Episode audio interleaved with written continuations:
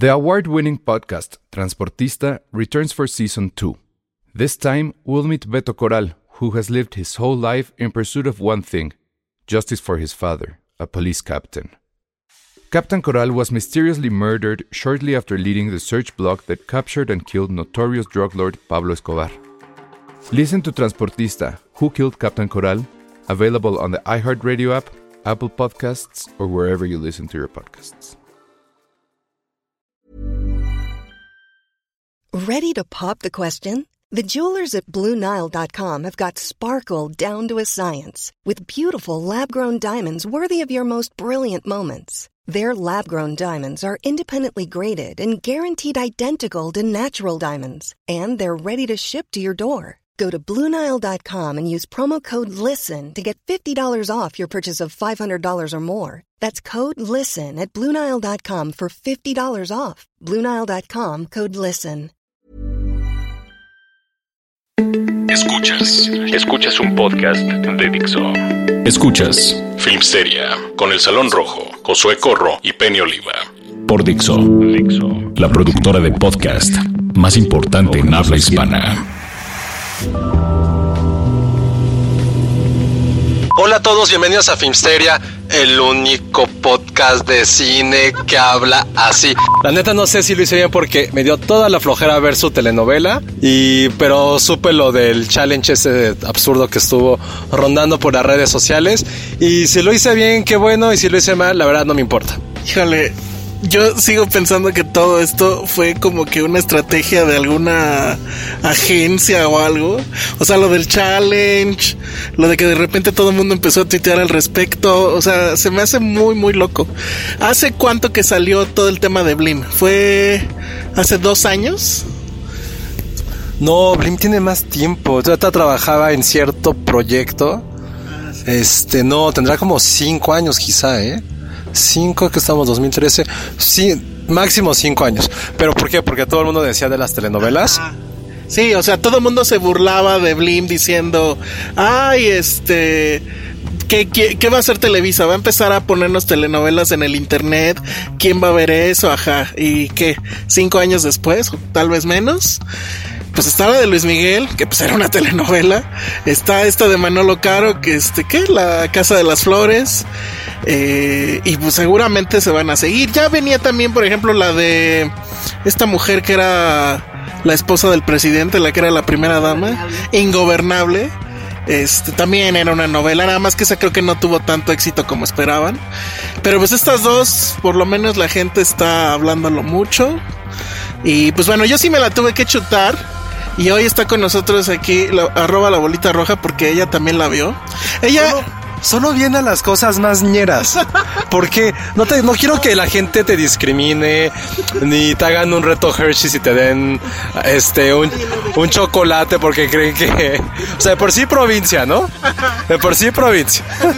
Tenga buena mujer su chocolate. O sea, de por sí provincia solo habla de cosas pues muy folclóricas, por llamarlo así. Pero primero queremos saludarla. Y dos, no, no la discriminen. O sea, piensen en ella como, como la corresponsal de guerra. Exacto. Si la ven en la calle, no le digan cosas feas. No le den, chocolates ni. Denle una suscripción a HBO para que mejore sus series. Porque viste La Casa de las Flores. Porque yo la vi. Porque alguien tiene que hacer el trabajo sucio. sí. Pero bueno, a ver, rápido les voy a decir. Bueno, yo sí la tuve que ver por chamba. Este, la verdad es que ya sabía, o sea, sí medio veía venir que iba a hacer varios comentarios este asunto. Eh, Manolo Caro, ustedes recordarán que él ha realizado, o sea, sí tiene este asunto de que hace una película o de a dos películas por año. Tiene en un lapso de cuatro años, me parece que cinco películas, todas ellas con nombres rimbombantes como aquello de no sé si cortarme las venas o dejarme las largas. Todas ellas con el asunto este de hacer un homenaje eh, siempre presente al Modóvar. Todas ellas con personajes femeninos al borde de un ataque. Y todas ellas pues queriendo ser una telenovela. Entonces que ahorita le haya tenido la oportunidad de hacerlo para Netflix, que haya traído de regreso a Verónica Castro, etcétera, pues la verdad es que creo que está bien. O sea, es lo que él siempre habría querido hacer. Y bajo esa lógica, pues está bien. Ya si les gusta o no les gusta, pues creo que ya es otro asunto. A mí la verdad es que los tres, cuatro primeros capítulos sí me divirtieron. O sea, sí, sí estaba yo de, bueno, ok, voy a ver el siguiente, voy a ver el siguiente. Pero ya después ya se volvió muy de flojera para mi parecer. De hecho, no la terminé. O sea, me faltan todavía los últimos dos. Yo me quedé en el Pero quinto. bueno. Yo no la terminé. Ah, sí, es cierto. Tú te quedaste en el quinto. Yo me quedé en el quinto porque efectivamente me pasó eso. Digo, eventualmente tal vez la termine de ver. Porque pues todo mundo anda con el tema de, de Ceci Suárez, que no me acuerdo cómo se llama el personaje, pero está muy chistosa. Ah, que hablan dado así, que me cayó en la punta de los huevos. el tema con su tonito de voz es que de pronto eh, yo lo escuché y me desesperó y después no lo podía parar de escuchar. No sé, fue una cosa muy rara. Yo sobre esto sí tengo una pequeña como duda eh, auténtica. Nos hemos vuelto más complacientes como público. Eh, una, dos, somos más tolerantes a las producciones mexicanas. O tres, realmente las producciones han elevado su calidad. Porque la verdad, o sea, no hay que irnos para más lejos. O sea, esto hubiera sido hace cinco años, todos estuviéramos medio mentando madres, ¿no? Quizá. Pero digo que a lo mejor es eso, a lo mejor sí, digo, y hay que ser sinceros, a mí no me gusta el cine de Manolo Caro. No, me gusta en lo absoluto. Nadie en este carro, porque Y- por cierto estamos otra vez. En el coche. Y no es por malinchista como se me tachó, es porque simplemente su cine no me habla a mí. A mí. Ni a un nivel espectador, ni a un nivel crítico. No, no me gusta. O sea, para bien o para mal, eh, hemos consumido otro tipo de cine que hace una referencia. Y qué bueno que lo haga, qué bueno que, siempre he dicho, qué bueno que este tipo de cine, el cual pretende hacer y lo hace bien, llega a un público, llega a otro tipo de masa. Y no lo digo de una forma despectiva.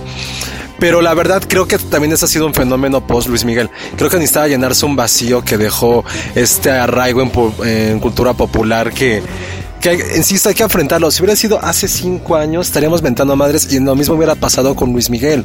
Pero ahorita ya estamos llenos de nostalgia, queremos recuperar a estos héroes perdidos que a lo mejor no tenemos, y lo que hemos dicho en muchos programas, no tenemos héroes actuales en nuestra cultura mexicana.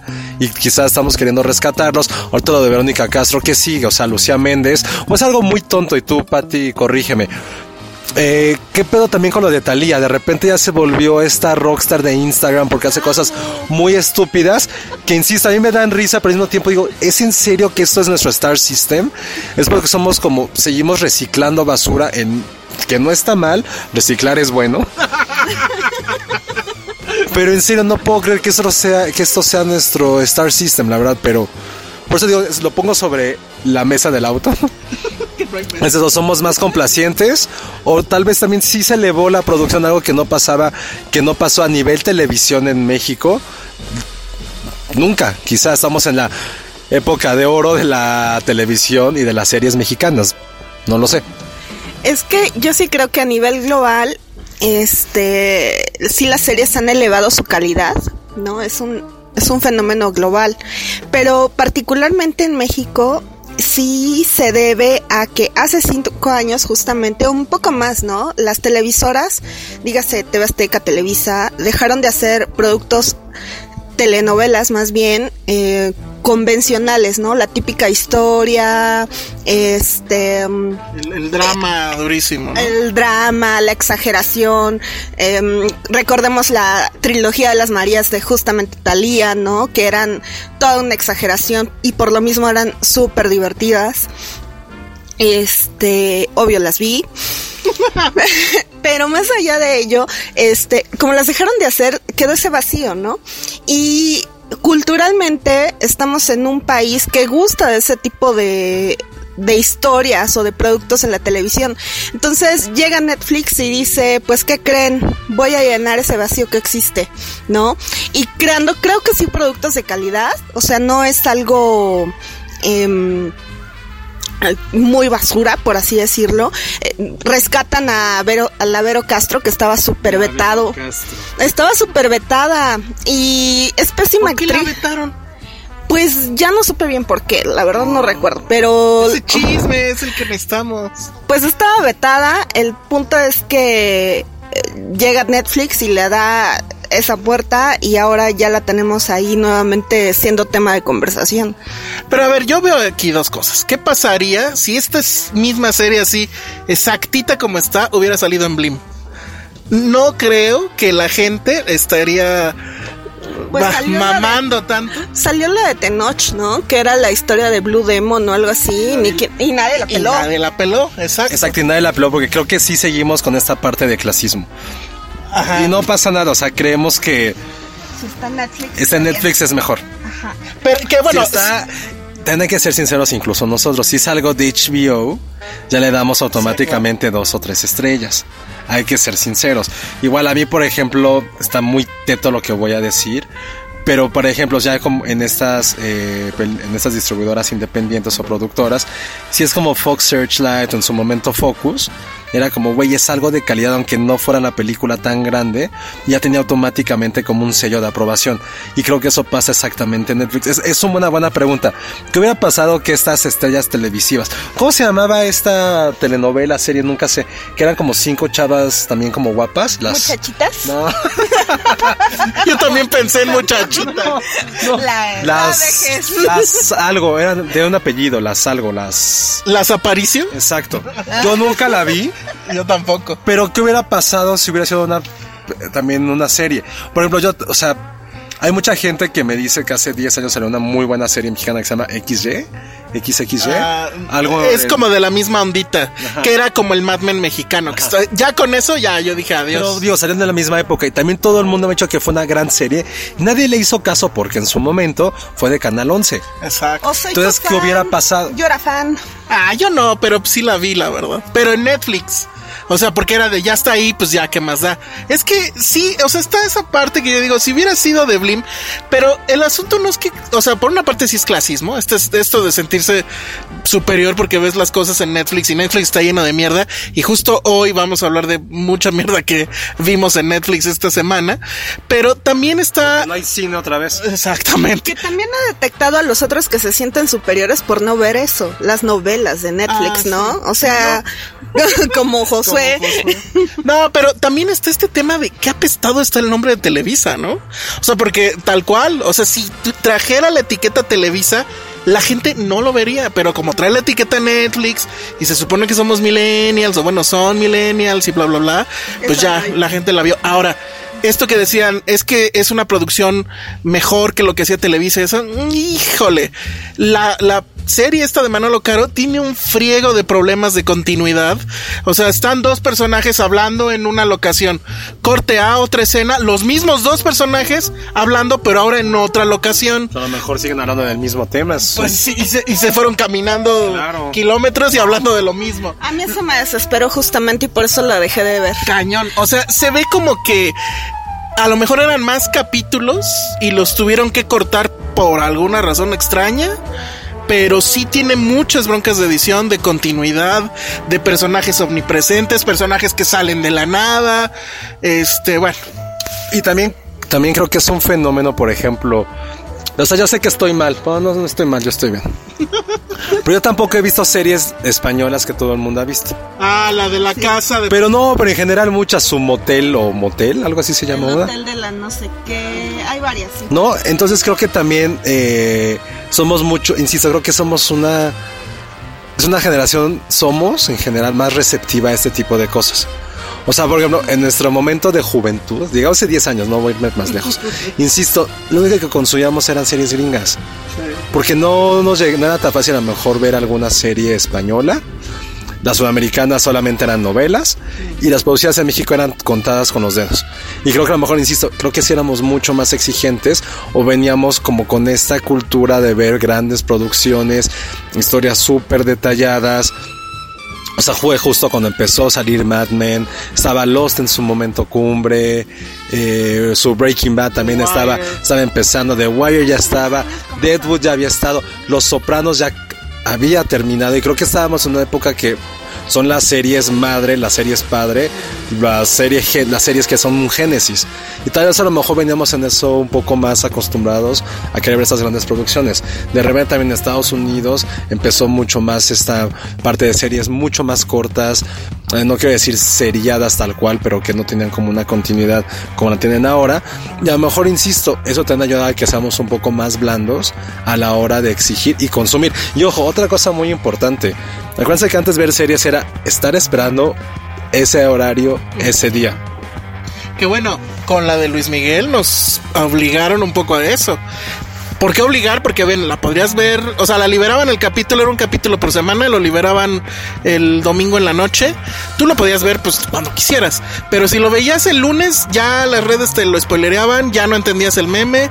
Entonces, curioso, Netflix nos obligó a regresar a ese viejo esquema. Y por otro lado, cabrón Televisa que no entiende. Yo creo que ahorita están peor que nosotros, ¿no? O sea, si nosotros no entendemos por qué La Casa de las Flores tuvo, o al parecer tuvo mucho éxito, yo creo que ellos menos, ¿no? Ellos que ya medianamente están dando por muerto el género de la novela como ellos mismos lo crearon. Estaba leyendo el otro día que en su presupuesto del año que entra, me parece, o era de este año, no me acuerdo, le bajaron el presupuesto a las novelas. O sea, van a producir ellos menos telenovelas. Entonces, les, les ganaron en su propio terreno. Eso está, está muy cabrón. Pero bueno, vamos a dejarlo ahí y vamos a hablar de más cosas que vimos en la semana en Netflix después de lo que sigue. Esto es Dixo.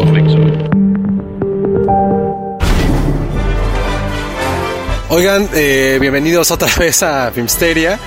Y ahorita como que nos trabamos porque recordamos que Penny no está presente en el podcast porque está en cierre de edición. Pero ¿qué tal ahí con su presentación en la Cineteca? Ahí sí, ¿verdad? Gracias, Penny. Si no fuera ya la blanco, porque entonces sí. No, lo mejor es que sabes qué va a ser, que es bien padre, y eso es real. A la gente le dice, ah, Penny la de Filmsteria, no Penny la de otros proyectos alternos. Como a mí, que de repente es como, ah, sí, Josué Corro, el que escribía en otra revista de la Ciudad de México de hace 10 años donde trabajaba, ¿verdad? con eso ahorita. No, ya no, pero el primer año sí. Y yo así, no, no, no, porque onda que empieza con che. Y yo, no, ya no soy esa persona, gracias. ¿Sí, chicos? Ajá, en chamuco. El chamuco, exacto. Y hablando del chamuco, algo también políticamente incorrecto que vimos en Netflix, o que creo que solamente vi yo. No, sí lo vi yo. Bueno, dos capítulos. Bueno, primero se llama Insatiable. O sea, insaciable. Insaciable. Gran nombre. Y esta serie tuvo como ruido hace un par de semanas quizá porque la productora, bueno, la productora es Alisa Milano, a quien tal vez recuerden por Charmed. Y porque era bastante guapa en su época. Bueno, resulta que la serie trata sobre una chica de prepa que era sumamente obesa, mórbidamente obesa casi, y por una circunstancia exageradamente estúpida, baja de peso y pues, la neta a mí se me hace súper guapa, exageradamente guapa. Bueno, se, es- se vuelve guapa porque baja de peso, evidentemente. Entonces ya se imaginan toda la gente en la red social quejándose porque cómo es posible que la gente no pueda ver la belleza interior y diciendo que eso va a traer desórdenes alimenticios, como en su momento dijeron que Marilyn Manson provocaba los asesinatos de Columbine, bla, bla, bla, bla, bla. Ahí empezó a generar ruido. La verdad, entre ver eso y su Manolo Caro me dio toda la flojera y me puse a ver esta serie. Que la verdad, a mí, en lo particular, vi siete capítulos. Creo que no sé si ya acabó, no sé cuántos sean. No me desagradó, al contrario, creo que me sacó muy buenas risas. La comedia es sumamente negra, pero negra mal, negra racista, negra muy así, negra muy humor filmsteria. Porque sí se burlan horrible, o sea, sí son su no tienen como filtro. Y creo que sí está hecha para tocar fibras sensibles. La historia es una tontería vil, pero te la pasas bien. Tristemente creo que dura demasiado tiempo cada capítulo, como 40 minutos. La historia se alargan a lo bestia.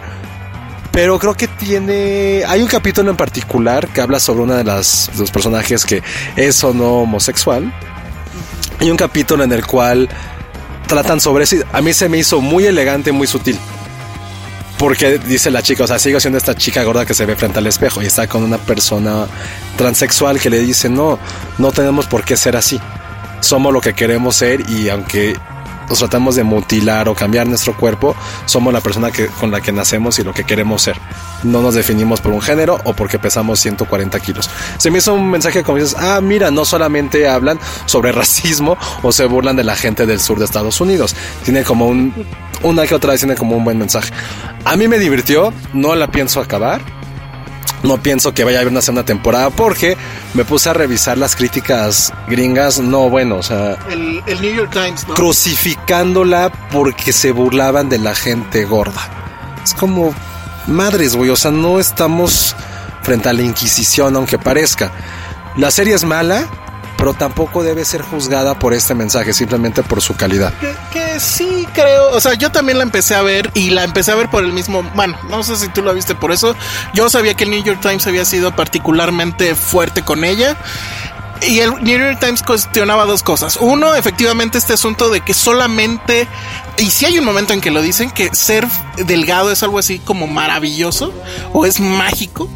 Y este, y por el tema de eh, que la chica entra a un, a un concurso de belleza. La historia va efectivamente de esta mujer que era gorda y luego se vuelve flaca por una tontería y está este otro personaje que, bueno, no sé si después se aclare, pero todo el tiempo crees que es gay, aunque está casado, etcétera, y tiene otra profesión, es abogado, pero su hobby o su pasión de vida es este organizar o ser coach de, de digamos, universo, pero pues de así teen casi, ¿no? De, de estos concursos de belleza. Entonces la ve a ella y pues la ve como diamante en bruto luego de que fracasó con la última con la que concursó y bueno, pues de ahí viene incluso una pulsión sexual entre ellos dos o bueno, entre ella y él. Él creo que no eh, o evita eso o no lo ve, cosa que también pues te hace pensar que efectivamente el, personaje es gay, pero por lo menos a los dos capítulos que yo llegué no no pasa. Sí es humor negro, pero sí creo que tienen ahí a lo mejor un punto en este asunto de es que cuando te vuelves delgado, entonces la vida se vuelve maravillosa y este y se abren oportunidades y bla bla bla. Yo creo que igual, o sea, yo tendría que esperarme a ver todos los capítulos, pero la neta es que no creo que llegue. Se me, me pareció el humor un poco como el de Kimmy Smith, se llamaba. Total. Total, sí, ¿no? yo también cada capítulo en el cual sabes que es una estupidez, uh -huh. las estupidez. Me dije una película de los hermanos Cohen, pero mal hecha. Uh -huh. En la cual siempre en la, es, también se me hizo muy subrogatory, que es un humor que a mí me gusta, porque es absurdo sin caer en una malicia.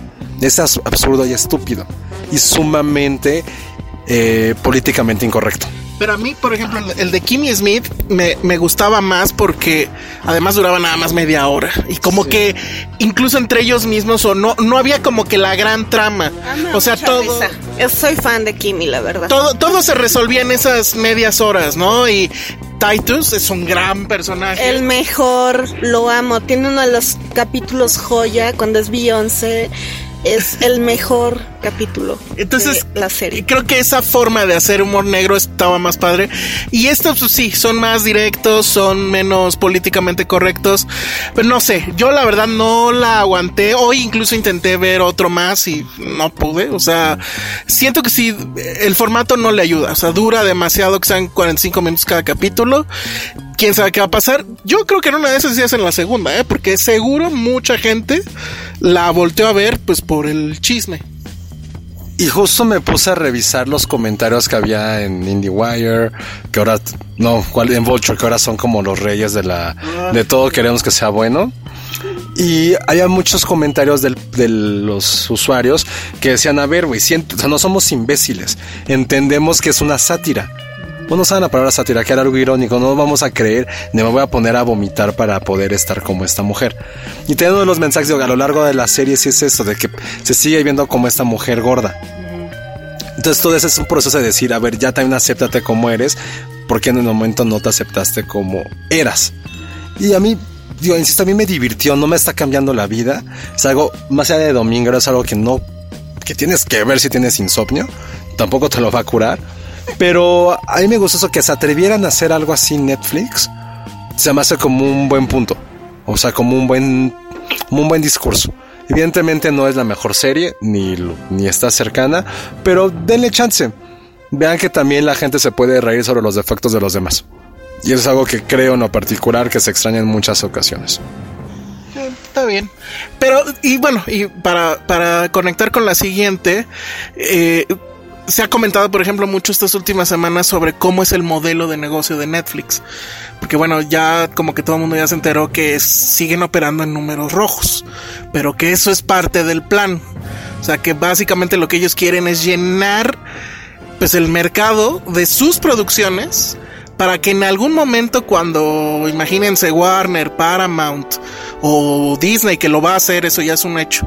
Digan, yo voy a poner mi propio Netflix o voy a poner mi propio servicio de streaming, vengan mis películas, ya no se las voy a rentar a ustedes Netflix, este, Amazon, lo que sea. Entonces ese trancazo no se sienta tan fuerte y la gente tenga pretextos para seguir pagando Netflix, que es, ah, pues estoy viendo tal o cual serie, etcétera. Pero dentro de esa estrategia están haciendo básicamente cualquier cosa que se les propongan. Y para ilustrar el punto, no sé cuánto tiempo nos quede. Cinco minutos. Díjole, a ver si lo logro en cinco minutos. Les voy a narrar la peor película que he visto en el año. ¡Qué horror! Conste que no es mexicana. Es, ha sido de lo peor que he visto en la vida. En la vida. Y eso ya es decir. Conste, no es mexicana, es producción gringa y además es producción exclusiva de Netflix. Imagínense el pitch con el que vendieron esto. Es la clásica teen movie donde tres amigos, este, pues ya saben, en la adolescencia, medio rednexosos tal vez, se van a ir de un día de campo. Pero les ponen a dos, o sea, bueno, uno de ellos tiene una hermana y entonces los papás obligan a que vaya también la hermana y la hermana se lleva una amiga. Bueno, ok, ya van ahí. Uno de ellos trae, obviamente pues ya saben, este, de alguna forma consiguen alcohol, traen su fake ID, o sea, lo clásico de todas las teen movies. Llegan al, al campo, bueno, al bosque, empiezan a beber y uno de ellos se va a orinar. Pero él todo el tiempo en la película desde un inicio trae una navaja de estas que como que se guardan solas. Entonces está meando y ¿qué pasó, Josué? ¿Tú qué crees que pasa? Pues él- se le hizo la jarocha. Sí. Muy bien. Entonces, el drama va de, bueno, se corta el pito este pendejo. Entonces, la voy a contar, eh, conste, con spoilers y todo. Patricia está recordando esa. Oye, yo sí la quiero ver. Es que la trama sonaba, o sea, yo cuando lo vi todo te lo cuentan en el tráiler básicamente. Y cuando lo vi yo dije, qué pendejada, quiero ver cómo resuelven. Pero bueno. Entonces los amigos empiezan a buscar el pito ahí en el bosque, lo encuentran, lo meten en una hielera, de alguna forma en uno de los celulares encuentran señal y llaman a, un- a una a, a un 911 que va por ellos en el- va por este cabrón a- en helicóptero y ya no parece que ya lo lograron. Y a la mañana siguiente se abren la hielera y se dan cuenta que le dieron la incorrecta. O sea todavía traen el pito del güey en la hielera porque eran dos y se llevaron no dos hieleras. Ah, Sí. No, no, espérate. Y entonces, bueno, o sea, bueno, sigue. Entonces, ahora ellos, que por alguna razón ya perdieron todos los celulares, tienen que ir hacia el hospital desde el bosque con la hielera correcta que trae el pito. Pero hay un momento, bueno, no les voy a explicar detalle, pero hay un momento donde lo vuelven a tirar. Y entonces una, una cobra o una serpiente muerde el pito. Entonces, ¿ves? Entonces dicen, Josué la va a amar. Creo que Josué la va a amar. uno de nosotros, dice, uno de nosotros tiene que chupar el veneno que trae el pito. no mames, la cosa más estúpida. Y pues ya, después de resolver eso y después de ver cómo llegan al hospital, llegan al hospital, pero no saben, o sea, llegan al que les dijeron que iban a ir, no, pues que ahí no es. Entonces empiezan a ir de hospital en hospital. Para esto les dijeron que todo iba bien porque usualmente hay un lapso de 12 horas. Si en 12 horas logras volver a coser, ya, estás salvado. Ok. Entonces llegan, o sea, van de hospital a hospital donde llegan y simplemente gritan, aquí está el pito. Y entonces nadie los pela, ¿no? Hasta que ya llegan a un hospital y dicen, no mamen, ustedes traen el pito, sí, ah, chingón. Y entonces ya van, quirófano, todo, y es así como de, eh, lo logramos. Y ya cuando dicen, no, pues ya pueden pasar a, a ver a su paciente, Es llegan, otro. es otro que otro. también la habían cortado. Ya, en ese momento dije, esto es demasiado. Mm, Yo ya no puedo. O Y sí, yo ya tampoco pude ahí y dije ya, no, no la terminé de ver. no terminamos de Ese ver. va a ser el cliffhanger, amigos. Afortunadamente no lo terminamos de ver porque Alejandro eh, se compadeció de mí. O sea, eh, era demasiado. Creo que yo seré aquel que acabe de ver esta película. Conste, para la próxima, tú nos cuentas en qué acaba la gran historia del pito cortado por unos adolescentes. Suena algo que pudiera ver, la neta. Yo la verdad es que dije, quiero ver cómo lo resuelven, porque es muy pendejo. Y sí tiene así calca de muchas cosas que dices, no mames. Hay un momento, ya nada más para acabar, donde tienen que limpiar el pito antes de llevarlo al hospital porque pues ya lo rodaron, se lo, lo mordió la boa, etcétera. Y entonces un personaje ahí que ahorita no vale la pena explicar, lo empieza a limpiar pero emulan la escena de Toy Story 2 cuando limpian a Andy, que, que lo vuelven a pintar y todo, igual. O sea, saca así sus brochitas y la chingada y limpian el pito. Yo, o sea, creo que si tuviera 15 años y la viera con algunas cervezas encima, me reiría mucho, pero sí, ya está. Ese es mi plan de viernes. Muy bien, ya. Entonces, si ustedes, si ustedes como Josué tienen un viernes muy triste, pueden comprar unas cervezas y ver el viernes de sombras, ¿eh? O sea, en, serio, no lo recomiendo. Bueno, ya pueden ver esta madre que se llama The Package. No sé cómo la habrán puesto en español. Paquetón. El paquetón, ajá. El paquetaxo. y, y bueno, definitivamente sí es la peor película que he visto en el año creo que ninguna mexicana. Bueno, no sé, porque ya también vi Plan B, pero de eso les cuento en el siguiente bloque. Escuchas un podcast de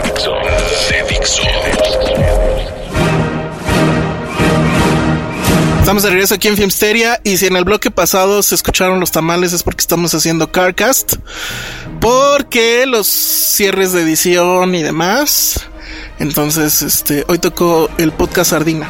Pero bueno, después de ver The Package y después de que Patricia casi me pide el divorcio, entonces le dije, pues es que esto se parece a Superbad un poco. Y ya confesó que no había visto Superbad. Y eso está muy mal. Entonces, acto seguido, le puse super bad. ¿Y cuáles son tus impresiones? Ahora que ya ellos dos van a hacer otra película, ¿no? Para Netflix, justamente. Pero bueno, ¿qué opinas de Superbad? Está increíble. Reí mucho. McLovin Forever. Es la peor reseña de Superbad. sí, mejor háblanos de Superbad, Josué. Es la mejor película, me reí mucho. No, Superbad, la mejor película adolescente de lo que va de este siglo. No sé, nada lo dije por decir, no, no lo he pensado. Pero a nivel comedia puede ser que sí, ¿eh? No. Pues es que sí es este. Sí es heredera, por ejemplo, de cosas como Animal House, como un poco de American Pie, de La venganza de los nerds, un poco. Este, sí tiene este tema de ser autobiográfica, comillas, comillas, porque los personajes se llaman Evan y Seth, que son los dos este, directores guionistas, Seth Rogen y Evan Goldberg. Y pues eh, eh, creo que esa fue el gran eh, despegue de este hombre que ahora ya es flaco. De Jonah Hill. Jonah Hill es como Insideable. Justo. O, ah, yo le voy, a, le dar más saludos a mi entrenador personal, Keiji. ¿Que está haciendo de ti un Jonah Hill? Sí, exacta, exactamente, exactamente. Y, es bastante fan de, del podcast. Y lo mejor es que vio, digo que había visto las, todas las de Bourne. Y todo el mundo coincide, Jason Bourne es un chingón. Es un gran cabrón. Ahora, la semana pasada hablamos de esas, de como nuevas categorías del Oscar. Creo que una categoría que es como películas para ir a ver con tus amigos es super bad. Creo que la fui a ver con un gran, gran amigo. Teníamos como 22 años, ya estaba trabajando. Y nos las pasamos increíble. O sea, nos reímos, fue muy divertida. Y no sé, ustedes que la vieron, no sé qué tan bien o qué tan mal envejeció yo digo que envejeció muy bien. De hecho, sí fue interesante hacer el ejercicio de ver esta mierda de package y ver luego, luego, este. Sí. este, y ver luego, luego Superbad, porque además las claves visuales son las mismas. Las dos empiezan con el close-up a la placa del auto del amigo que llega a recoger al otro amigo. Los dos van a tener la fiesta en la noche, los dos tienen que ir por el alcohol con fake IDs. Obviamente lo que tiene Superbad como la gran estrella es todo el tema de McLovin. No me acuerdo ni cómo se llama este actor, pero creo que nunca más lo volvimos a ver nada interesante. estuvo en Kikas. Ah, sí, cierto, sí, cierto, sí, cierto. ¿Era el villano? No. sí. él era el villano. es cierto, el villano. Y eh, eso sí lo hacía muy bien. Pero creo que después de eso no, no ha hecho nada interesante. Pero eh, sí tiene, además tiene este tema, sigue siendo raunchy y sigue siendo así como guacala, como el tema de la sangre en la pierna, este, como todo el tema de los policías. Oigan, pero yo sí quiero decir, o sea, para chistes de penes, Los de Superbad, completamente. Ah, claro. Todos los dibujos son joyas, joyas. Quiero ese álbum. Sí, además también, tam- también hay este muchos chistes de pitos y hay muchos pitos. Creo que envejeció perfecto, eh. O sea, porque al final a mí lo que siempre dije, ay, qué, qué ternura de película, es que es una película sobre dos amigos que se tienen que separar y como uno de ellos lo está sintiendo de la chingada, pero se está haciendo el muy machito porque pues hombres. Y ya al final, pues literal le dice al amigo, pues te amo. Y, y pues este pedo de que lo carga y todo ese asunto. Aprende algo, Alfonso y Carlos Cuarón. Ahí se hace una película de amistad, no con un puto beso con una española. Aprende algo. Aprende algo, hermanos Cuarón. Y aparte, o sea, además de, de eso, también el inicio es particularmente divertido, cuando tiene esa secuencia como de baile de los 70.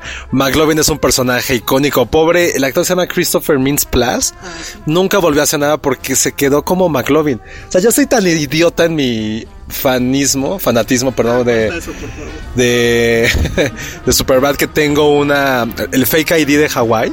El chique chiquilla lo tengo colgado de mi retrovisor. Tengo 10 años con eso. No, no me molesta, no creo que lo vaya a quitar nunca. Y es un McLovin que antes era un. el de aroma. Pero ya quedó, pues, fue- es, es muy viejo. Y lo interesante también es saber cómo en serio nacieron dos estrellas de esa película. Emma Stone y Jonah Hill. Que de todos modos sabías que ellos eran ra- realmente el talento detrás. Aunque Michael Cera en esa época era mucho más grande por Arrested. Y creo que ese mismo año, el siguiente año hizo Juno. Todos sabes, las estrellas son ellos dos.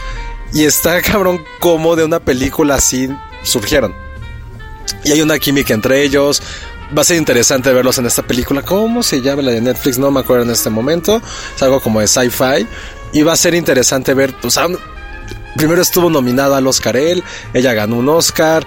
Y nadie más de esta película, de esta película ha hecho nada. Bueno, independientemente de los policías que eran los. Pues ya como la gente mayor y de, y de trayectoria. Bueno, ya pató, ¿no? Y yo he hablado que es el productor y es la mente maestra detrás de, de este proyecto. Y yo lo que me interesaba saber era cómo había envejecido. Porque el fin de semana me puse a ver otra vez How I Met Your Mother los primera, la primera temporada. Y envejeció muy mal. Envejeció muy mal. Pero no tanto por el hecho de que sea una mala serie. Es porque hay muchas referencias de esa época. O sea, se ven los celulares, los celulares viejos, eh, que tenían un blog, que no podía llamarla, o sea, que no existía como WhatsApp ni nada de eso, ni mensajería, ni redes sociales. Toda una serie que iba muy ad hoc a un cierto tiempo y espacio. Y creo que Superbad tiene como un par de años que no la veo. Pero creo que también envejeció bastante bien. Como en su momento la que sí volvió a ver y también creo que lo hizo con mucha dignidad fue Virgen a los 40. Ah, Creo que también siendo, siendo muy relevante, sigue siendo bastante divertida. Y también ver a Paul Rudd, creo que se veía peor Paul Rudd hace 15 años que ahora, maldita sea. Paul, Paul Rudd debe de ser como hijo de Cher o algo así. Tienen la misma genética junto con Tom Cruise y demás. No envejecen. Ya vi lo que hiciste ahí, porque bueno, la otra cosa por la que Patricia está aquí, porque yo no entiendo ese fenómeno, tampoco, no sé tú, Josué, capaz que tú sí, deja ver, creo que ya viene la... Ya llegó la policía. Bueno, ahí viene. Pero el asunto, viene la policía justo porque vamos a hablar de Mamma Mía 2. Qué horror, ya se fueron. Entonces, este, pues la vimos ayer. Y yo no entendí nada, no entiendo por qué el asunto de Ava. ¿A ti te gusta Ava, José? No, no, no, o sea, no me molesta. No me molesta, o sea, no, más bien no me molesta, no me gusta. Pero si suena es como, ah, chido, es Ava. Yo no puedo con tanta diamantina, pero Patricia dice que está muy buena. Creo que va a dar el mismo review que de Superbad. Vamos a ver. Ay, McLovin. Ah, no, ¿verdad? Ah, mamá mía, bien bonita. No, está increíble. La verdad es que la gocé, la gocé mucho. Digo, para quienes somos fans de ABBA, yo sí soy fan de ABBA, lo confieso, se lo debo. Se lo debo a mi mamá. Lo siento, mi mamita le gustaba bailar disco y lo hacía con ABBA. Y entonces, pues te sabes las canciones, ¿no? Son canciones de la infancia para mí. Yo no. Bueno, para mí son canciones de la infancia, entonces fui al cine, lo gocé mucho, me la pasé cantando. Creo que es mejor que la primera porque en la primera como que todavía se lo querían tomar un tanto en serio o no sé, qué diablos pasó ahí. Y en esta segunda dijeron, ya, o sea, estamos todos disfrazados, disfrute- disfrutemos. Y todos viejos, ¿eh? Muy viejos. Pero creo que era parte del chiste, o sea, estuvo muy bonito. Yo recuerdo que vi la primera, no sé por qué la vi. Quiero pensar que es por chamba, digamos que fue por eso. Yo sí la vi por trabajo. Ah, ahí está. Y no me disgustó, ¿eh? No, te recuerdo Pierce Brosnan cantando. No es mi James Bond. Eh, es mi James Bond. No era mi. a Pierce Brosnan. A mí sí, y, y aparte de que canta del carajo, sí me quedé así de por qué le hicieron esto a mi James Bond. Y bueno. Porque le pagaron millones. No, ¿sabes qué estaba leyendo? Que, el, que este idiota no sabía en realidad que había firmado, sino que vio que estaba Meryl Streep y dijo, a huevo, quiero estar en algo donde esté Meryl Streep.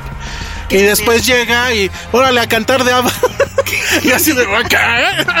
Qué genial es Pierce Brosnan. Lo amo más todavía. No, no, no, muy mal, muy mal. Sale también este hombre que vendía ron, ¿cómo se llama? Este, Andy García. Andy García sale que ya últimamente sale ya como galán de la tercera edad. La última que lo vimos fue en la de The Book Club o algo así. De, ajá. The Book Club. Ese. Pero él todavía lo hizo con más dignidad porque, o sea, aquí como que sí se dieron cuenta de, ok, Pierce Brosnan no canta, entonces no va a cantar en esta película, pero va a bailar y no sabe bailar tampoco, porque él es un hombre de verdad, no baila, no canta, está bien, por eso fue Bond. Pero Andy García tampoco parece que no va a bailar o no baila, pero al final tiene uno de los números pues más este icónicos, ¿no? Ajá. Que tiene que ver algo ahí. Pues sí, ligero spoiler. No, creo que viene en el tráiler cuando sale Cher finalmente, que es como cuando el robot llega a la Tierra, ¿no? Porque la mujer ya no se puede No mover. se puede reír, ya no puede llorar. Yo creo que ya no puede cerrar los ojos, pero sigue siendo lo máximo. Sí. Está increíble. Yo creo que ya va al baño con tubos o algo, pero sí eh, se ve muy, muy rara. También se ve que no estaba en el set, o sea, porque está así como que sola, como que se queda en un lugar alto dentro de la escenografía y los demás hablan con ella, pero se ve que no está en el mismo lugar. Es una cosa loca. Y hay una escena que la verdad yo sí dije, bueno, que hay aplausos por lo ridícula, por lo over the top, por la diamantina. Pero hay un momento que es idéntico a cuando llegan las naves inglesas a Dunkirk a salvar a los soldados. es, te lo juro, cuando, o sea, si lo vieras, es la versión, y ya sé que me van a decir que homófobo, no sé qué, pero es gay Dunkirk, porque llegan estos yates a este lugar en Grecia, donde al parecer es el único punto de Grecia donde la crisis no pegó, y llegan a salvar el hotel de esta niña, que esa es más o menos la trama de toda la película, que es la hija de Meryl Streep. Pero llegan así, igualito a la escena los yates, pero llegan todos bailando. ¿Cuál, cuál cantan? Em, Dancing Queen. Dancing Queen. Así que es cabrona. Es que el tema de todo esto fue ver una película tan gozosa, con puro baile, pura brillantina en todos lados. Y a un lado a Alejandro, todo el tiempo era como tener a un gruñón ahí diciéndome peste y media. Llegó un punto en que lo bloqueé y solo canté. No, yo, como era, como la vimos en sala VIP, ah, porque dimos boletos para la sala VIP, este, yo estaba jugando a cama arriba, cama abajo, con el asiento del VIP, y viendo al techo, me di cuenta, por ejemplo, que hay efectivamente en estas salas VIP bastantes detectores de humo que tienen una lucecita que prende cada cinco segundos. Ese es mi review de Mamma Mía. Este, no, pero la verdad es que, o sea, las, eh, sus novios los van a obligar pues, lleven, lleven sus audífonos y este, pues sí, vayan ahí con, con la conciencia de que van a ver a Pierce Brosnan intentar bailar y a, ¿cómo se llaman los otros dos? Este, héroes otoñales. Mm, no me acuerdo. Eh, Skarsgård, que Colin Firth, ¿no? y Colin Firth, Colin Firth está fatal. Colin Firth y Skarsgård hacen también el, hacen un Titanic. No lo de la mano, sino lo de King of the World. y así cuando llegan hacia Dunkirk. Eso sí, cuando alguien dice, vamos a hacer un Titanic, ¿qué te imaginas? Yo sí imaginé la escena de... De la mano. No, del rey del mundo. No, yo sí me Claro. imagino la ¿Verdad que sí? Claro que es esa. Es como vamos, es como vamos en un Rocky. subir las Correcto. Exacto. Eso, Sí, pero ahí no hay opción. O pegarle a una carne. como en The Package. Oh. Todavía no la ve y ya es su referencia a todo. Sí, hoy voy, mi reto va a ser esta semana decir algo de la, de la película que no he visto. Pero si nadie piensa en Titanic en esa escena, creo, ¿eh? Es, es obvio, es icónica y yo creo que la han emulado en N cantidad de películas. No claro. sé, no sé. American Pie. Híjole, ahí sí son varias cosas. ¿Cuál sería? No, no, es el- lo que involucra el pie, obviamente. Sí, o lo- la, fam- la icónica escena del internet. Sí, yo también hubiera pensado también en eso. Es que esa sí nos dejó un poco traumados, ¿no? Porque además, eh, ¿de cuándo es esa película? O sea, no había internet para hacer eso. ¿No? Pues, o sea, 99. no te alcanzaba el ancho de banda para hacer una transmisión de ese tipo. Pero está padre, o sea, sí se quedó en nuestros corazones. Pero bueno, pues ahí está Mamma Mía, whatever. Está muy divertida. Váyanla a ver y disfruten. Bueno, garantía de Patty de película ñoña musical. De señora. Sí, es muy de... Siéntese, señora. Doñita I'm proud. No, porque además, sí, la gente literal, o sea, obviamente cantaba, pero hacía todo pulmón. Pero había gente así ¿La que. gente cantaba? Pero además la gente alzaba los brazos. Que yo así de, güey, ¿qué pedo? ¿Cómo las alzaban? O sea, así hacia arriba, como si estuvieran en el estadio, yo qué sé, en el concierto de ABBA. Así alzaban los brazos y. Yo uh. nunca he hecho eso. No, pues yo tampoco. O sea, yo a lo más igual me pongo de pie y aplaudo, pero. Por ejemplo, con Creed o algo así. Pero bueno, pues ahí termina nuestro carcas del día de hoy, ¿sí, verdad? Ya. Sí. Bueno, en la próxima. No sabemos ni qué se estrena la próxima. Ya invítenme a hablar de cosas buenas. Van a decir que veo pura porquería. Es la corresponsal de guerra. Ajá, exacto. De, de ese, de ese lugar loco donde hay películas de pitos cortados y, y viejitos bailando. Yo veo lo que nadie más quiere ver. Exacto. Ese es tu moto. Pero bueno, pues ahí está el reto si van a ver The Package. No digan que se los recomendamos porque no se los recomendamos, pero seguramente se quedaron con la duda de qué pasó con el paquete. Pueden decir tantas cosas sobre eso, pero no porque ya no soy target de la gente que ve esas películas, pero sí la veré. Bueno, pues nos vamos, redes sociales. Arroba, arroba José-Corro. Arroba la bolita roja. Yo soy arroba el salón rojo y vayan a ver este, ¿qué será? Paquete, mi paquete. Hijo, ya saben a dónde pedir referencias. La de FedEx. Adiós. Dixo presentó Filmsteria con el Salón Rojo, Josué Corro y Penny Oliva. Hola, buenos días, mi pana. Buenos días, bienvenido a Sherwin Williams. ¡Ey! ¿Qué onda, compadre? ¿Qué onda? Ya tengo lista la pintura que ordenaste en el ProPlus app. Con más de 6.000 representantes en nuestras tiendas listos para atenderte en tu idioma y beneficios para contratistas que encontrarás en aliadopro.com. En Sherwin Williams somos el aliado del PRO.